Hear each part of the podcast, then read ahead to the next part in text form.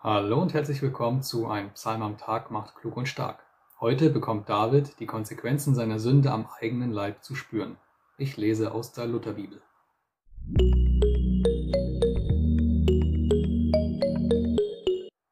Psalm 38 In schwerer Heimsuchung, der dritte Bußpsalm, ein Psalm Davids zum Gedenkopfer. Herr, strafe mich nicht in deinem Zorn und züchtige mich nicht in deinem Grimm, denn deine Pfeile stecken in mir und deine Hand drückt mich.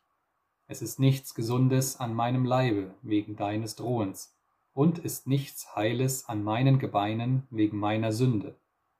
Denn meine Sünden gehen über mein Haupt, wie eine schwere Last sind sie mir zu schwer geworden.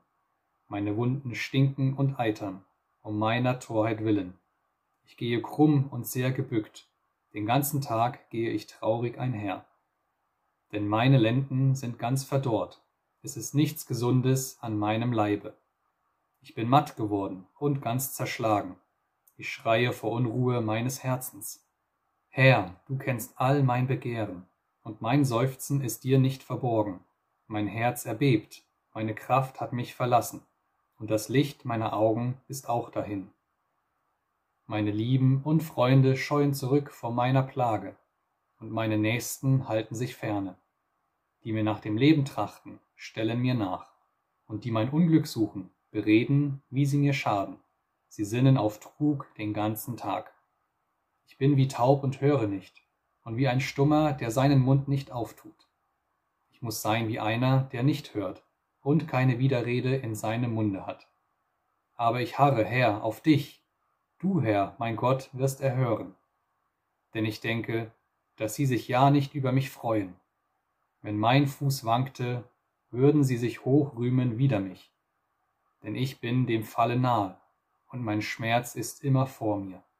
So bekenne ich denn meine Missetat und sorge mich wegen meiner Sünde. Aber meine Feinde leben und sind mächtig. Die mich zu Unrecht hassen, derer sind viele die mir Gutes mit Bösem vergelten, feinden mich an, weil ich mich an das Gute halte. Verlass mich nicht, Herr, mein Gott, sei nicht ferne von mir. Eile mir beizustehen, Herr, du meine Hilfe. David scheint wirklich sehr krank zu sein. Seine Wunden sind entzündet und eitern, er ist kraftlos und kann nicht einmal mehr richtig gehen. Und wäre das nicht schon schlimm genug, verlassen ihn jetzt auch noch die Freunde.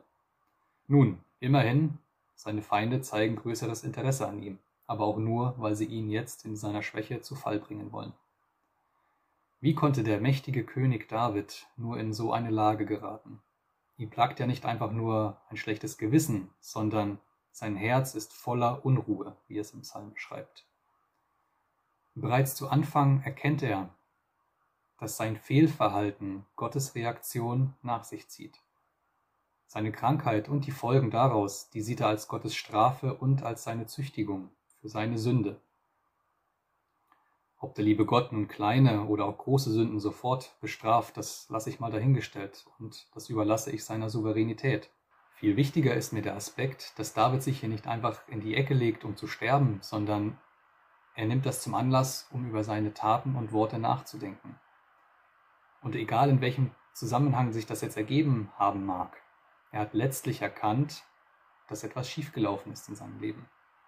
Doch dabei bleibt er jetzt nicht stehen.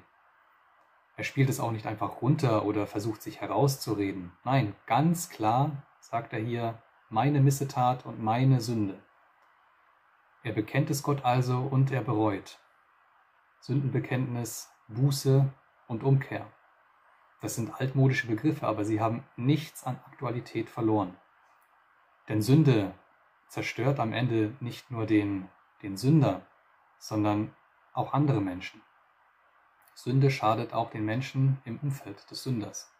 Und schon aus den zehn Geboten geht deutlich hervor, dass durch Sünde Beziehung gestört wird.